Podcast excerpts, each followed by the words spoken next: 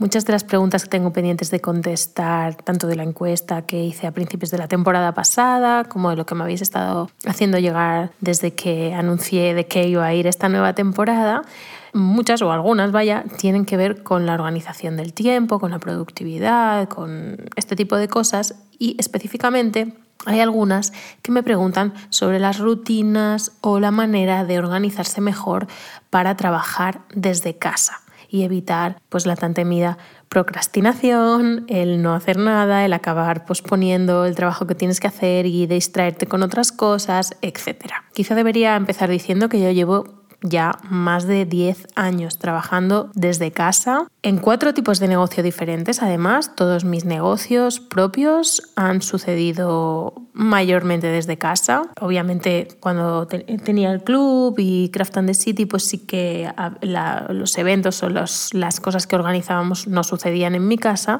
pero aún así el grueso principal del trabajo, todo lo que había detrás, lo hacía desde mis pisos en Barcelona. Y nunca he sentido la necesidad en todo este tiempo de buscarme un despacho o un espacio externo.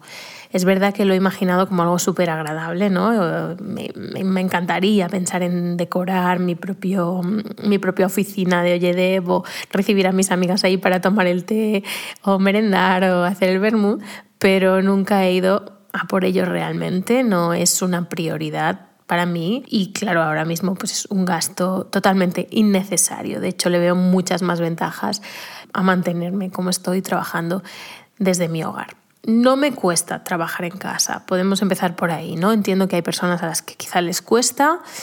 A mí no me cuesta trabajar en casa, pero bueno, tampoco me cuesta trabajar en un bar o en una biblioteca o en un donde sea. No soy de estas personas, ya lo dije en, el, episodio segundo de esta temporada donde hablaba de, de, la introversión, ¿no? no soy de esas personas a las que les guste, por ejemplo, o sea, si yo crease una oficina o EDEP, cada persona tendría su propio despacho, no estaríamos todos en un entorno abierto por más que me parezca súper atractivo visualmente, creo que no favorece la productividad, al menos en el tipo de equipo que nosotros tenemos, ¿no? que no tenemos que estar en contacto constante y podemos levantarnos y preguntar en todo caso. Lo que me molesta a mí son las interrupciones constantes ¿no? y en ese tipo de espacios abiertos donde yo ya he trabajado anteriormente, no en mis proyectos, sino cuando he trabajado por cuenta ajena, lo que sucede es que te interrumpen constantemente, te distraes constantemente con los ruidos, llamadas, voceríos y movimientos de las otras personas y eso es lo que a mí me perturba. Es verdad que en un bar o en una biblioteca también hay movimiento y cosas que te distraen,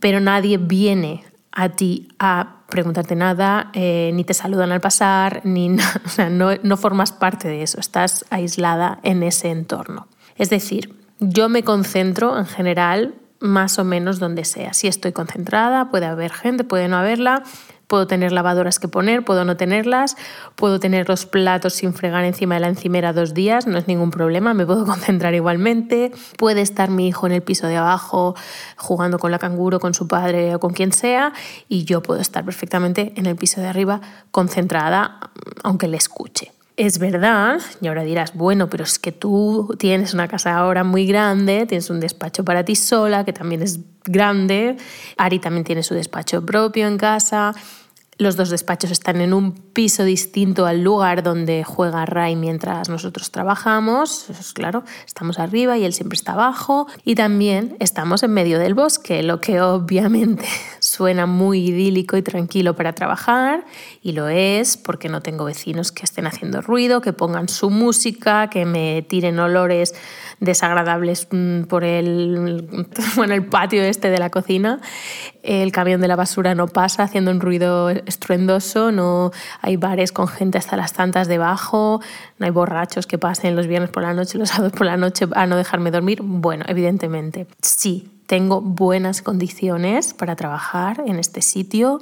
Sé que no todo el mundo las tiene al alcance. Probablemente si estuviera en un piso hubiera llevado a Ray a la guardería antes, hubiera ido yo a un coworking, nos hubiéramos turnado con Ari para trabajar de otra manera, o hubiera buscado otras maneras de gestionar mi trabajo, pero no pensemos que yo siempre estuve en, trabajando en estas condiciones ideales o que yo ya emprendí aquí en medio del campo en un entorno tranquilo y relajado, mirando por la ventana ahí oyendo los pajaritos, en absoluto, ¿no? Dumbo, que fue mi primer proyecto, era un absoluto lío, porque además fabricábamos cosas, quiere decir que teníamos materiales artísticos de todo tipo en un piso muy pequeño en Gracia, en Barcelona, de unos 60 metros si llegaba, no sé. Usaba máquina de coser, tenía una mesa grande para patrones y para cortar telas, hacíamos serigrafía, destruimos la bañera, bueno, no era una bañera, era una media ducha bañera que se quedó hecha polvo con la pintura de serigrafía, teníamos una zona de montaje de collares, horneábamos la, la arcilla para los collares, en la cosa que la cocina también se empantanaba, poníamos pintura de todo tipo, pegamentos que apestaban, o sea, toda la casa era un taller excepto nuestra habitación y poco más. Así que eh, era desagradable, evidentemente, porque nunca teníamos la casa organizada ni limpia y cuando lo estaba, si nos decidíamos a limpiarla y organizarla, pues al día siguiente dejaba de estarlo porque teníamos que seguir trabajando. Eh, así que la única forma de salir del taller este era encerrarnos en la habitación o irnos de casa. Y no me gustaba, evidentemente, pero no me gustaba porque no me gustaba ese tipo de negocio, porque yo no quería ser artesana. Si hubiera seguido por ahí, si yo hubiera decidido que quería seguir haciendo camisetas, collares, lo que fuera, hubiera buscado un taller externo eventualmente, ¿no? Al cabo de si hubiera visto cómo veía que las cosas funcionaban y yo hubiera querido seguir por ahí, pues hubiera buscado un espacio para poder llevar todos los materiales y trabajar desde ahí, un sitio adecuado. Y en mi siguiente piso ya no hacía tanto Dumbo, aunque a veces hacíamos cosas puntuales, pero más las externalizábamos si lo, si lo teníamos que hacer. Y ya había más trabajo de ordenador, como decía, para el club o Craft and the City, pero tampoco tenía un despacho propio. Puse una mesita en el salón, mm, una mesita diferente a la de comer, una mesita súper chiquitita, cuadradita, nada, para el portátil y ya está. O también muchas veces trabajaba desde la cama, si Ari, por ejemplo, estaba en el salón haciendo algo, o si había gente o cualquier cosa, pues me iba a la cama sin ningún problema, ¿no? Es decir, no le veía un drama estar trabajando así. Me ponía, trabajaba, lo hacía, paraba de trabajar y recuperaba mi casa. Claro, aquí hay que decir, yo creo que creo que es lo que es importante, que yo en principio no soy mm, alguien que tenga una naturaleza con tendencia a la procrastinación o al no cumplir con los plazos que se propone, etc. Si yo estoy postergando trabajar en algo es porque no me apetece nada hacerlo. Y si no me apetece nada hacerlo, mm, siempre me planteo mirar qué está pasando con eso. Si considero que lo tengo que hacer porque es algo que pese a no apetecerme, es parte esencial de mi negocio y de momento no lo puedo delegar y no hay otra salida, entonces me siento y lo hago. Trato de buscar, eso sí, siempre el momento en que me resulta más sencillo hacerlo, porque a veces, como sabes, no sé, si tienes un trabajo en el que tienes que hacer diferentes tipos de tareas, pues hay días que a lo mejor a mí me apetece más ponerme a hablar y por tanto esos días el día que me levanto y digo, venga, hoy me apetece más grabar un podcast, pues me siento a grabar, hay otros días en que me apetece más a lo mejor ponerme música de fondo que pueda tener letra y, hacer algunas tareas de diseño que tengo que hacer o de maquetación o a lo mejor, eh, no sé, buscar referencias, otras cosas que me permiten estar un poco más ligera mentalmente y los días que me siento concentrada y capaz, pues me pongo a escribir o hago cosas que me requieren pues eh, un esfuerzo más grande, ¿no? Así que yo me muevo las tareas según estoy ese día. Pero si, si no estoy queriendo hacer algo y lo pospongo mucho tiempo y veo que no tiene salida, me pregunto, bueno, ¿es, ¿hay manera de que yo no haga esto? Y entonces si, si lo puedo descargar en otra persona o se puede, el negocio, digamos, puede sobrevivir sin que yo haga eso, pues intento no hacerlo. Pero yo no me pongo la excusa, porque no deja de ser una excusa, vamos, de que en casa trabajo menos porque me distraen las cosas del hogar o la posibilidad de estar viendo la tele, por ejemplo. Bueno, no tengo tele, pero Netflix. Eh, es al revés, en realidad. La pregunta es, ¿qué me pasa que dejo que todo me distraiga y que solo tengo ganas de ponerme una serie o leer un libro o abrir Instagram y estar pajareando por mi casa dando vueltas, ¿no? ¿Qué es lo que estoy evitando hacer? O, o, o cómo me siento en ese momento. Quizá hay algo que tengo que atender de mí misma antes de trabajar, alguna, alguna emoción que tengo atascada, algo que me ha pasado y que no estoy queriendo mirar, ¿no? Porque a veces, yo qué sé, pues puedo haber discutido con Ari o, o, puede haber algo en el trabajo que me está como exigiendo mucho espacio mental, alguna cosa que tengo que resolver o que me incomoda o lo que sea, y eso sí que puede llegar a hacer que yo retrase mi trabajo, ¿no? que yo pues, esté como pues, distraída. Pero entonces me obligo a hacerme esa pregunta. ¿Hay algo que me está pasando que, me, que yo necesitaría mirar y atender antes de ponerme a trabajar? Porque evidentemente si no estoy pudiendo trabajar es que algo sucede. Entonces suele ser una, una de estas dos cosas, ¿no? O mm, no me apetece hacerlo porque no me gusta y quiero, necesito sacarme esta tarea de encima, realmente no la tendría que hacer yo o puedo prescindir de ella en el negocio. O, o la hago, vamos, porque si la tengo que hacer, pues cojo y la hago. O en realidad lo que pasa es que estoy necesitando atender algo mío personal antes de ponerme a hacer eso, porque eso no me va a dejar concentrarme. Yo creo que igual mm, la pregunta no es tanto cómo organizarte para trabajar desde casa, cómo organizarte para trabajar tú sola. Yo creo que el problema real es precisamente este, ¿no? El trabajar sin que nadie te ponga fechas, sin que nadie te exija nada, te mande, te dé timings estrictos, te diga cada tareita que tienes que hacer y te controle el trabajo, que eso es a lo que la mayoría estamos obviamente acostumbradas, porque venimos de trabajar pues para otras personas o en empresas donde hay un tipo de organización y alguien siempre está por encima tuyo controlando que las cosas sucedan y tú simplemente por rendir cuentas vas y la haces, porque obviamente pues no quieres que te echen. Entonces, cuando tú trabajas para ti, todo es tan flexible, eh, que tan flexible te pierdes allí, te pierdes a ti misma, no te organizas, no sabes ceñirte a tus propios planes Quizá no confías en ti o en los objetivos que te estás marcando, no estás segura de que los estés marcando bien o de que quieras ir a por ellos. Es como que tú lo tienes que decidir todo. Es como un, eh, efecto bola de nieve de inseguridad y de, de, postergación, ¿no? Porque si no estoy segura, pues como no estoy segura no me pongo a hacerlo, como no me pongo a hacerlo me, me, me siento mal, no me organizo, se hace bola, se hace una bola. Entonces quizá mm, si sientes que estés es tu caso, hay algo de inseguridad ahí o de, o de que no, no pues te pierdes y no te organizas a ti mismo con tu negocio, te animo a que quizá vuelvas a contactar con los motivos por los que decidiste hacer esto, ¿no? Volver a eso, volver a un poco al origen, ¿no? A, bueno, ¿por qué me puse a trabajar en esto? ¿Por qué decidí que este negocio era bueno para mí? ¿Qué era lo que me motivaba? ¿Qué no, no? Volver, volver un poco a esa esencia para recuperar la confianza, ¿no? Igual, pues volverte a preguntar hacia dónde estoy yendo, me sigue interesando, eh, sigo estando conectada con este, llámale propósito o, esta idea, da igual, no tiene que ser un propósito.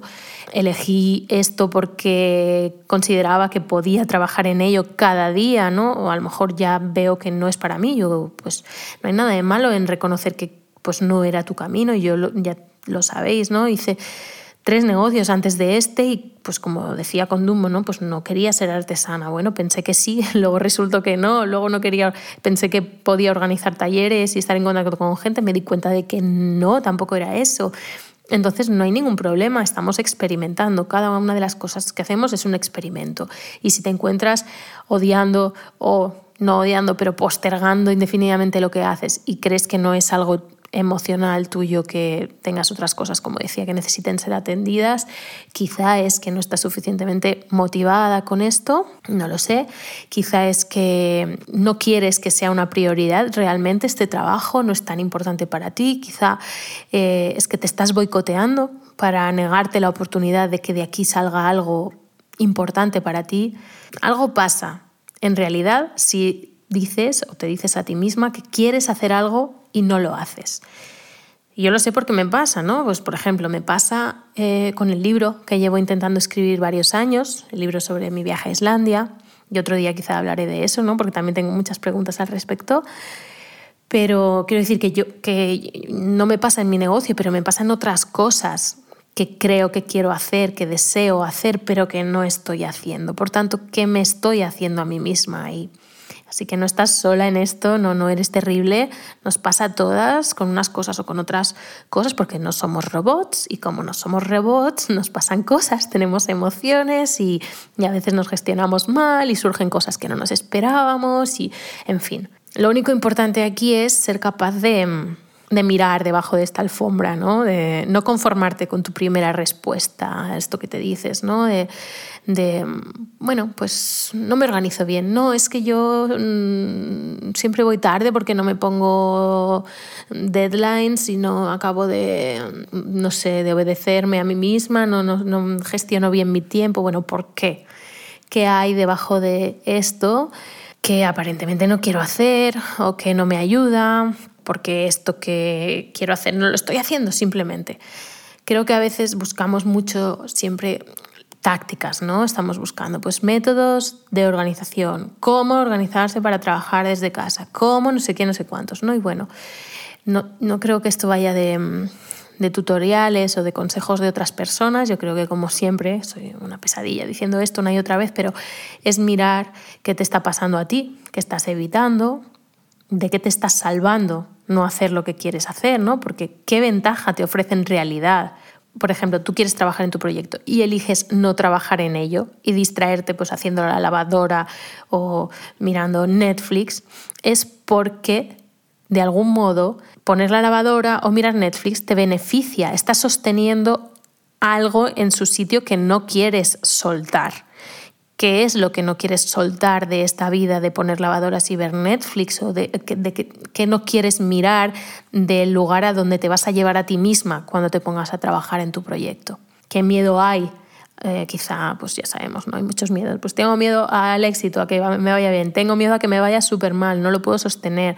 Tengo miedo a que no sea súper perfecto, a que se rían de mí, a que, ya sabemos, ¿no? Mil miedos de estos que eh, ponerte a ver Netflix o lo que sea, pues te hace sentir mejor porque no te pone frente a esa inseguridad, no te pone frente a ese miedo.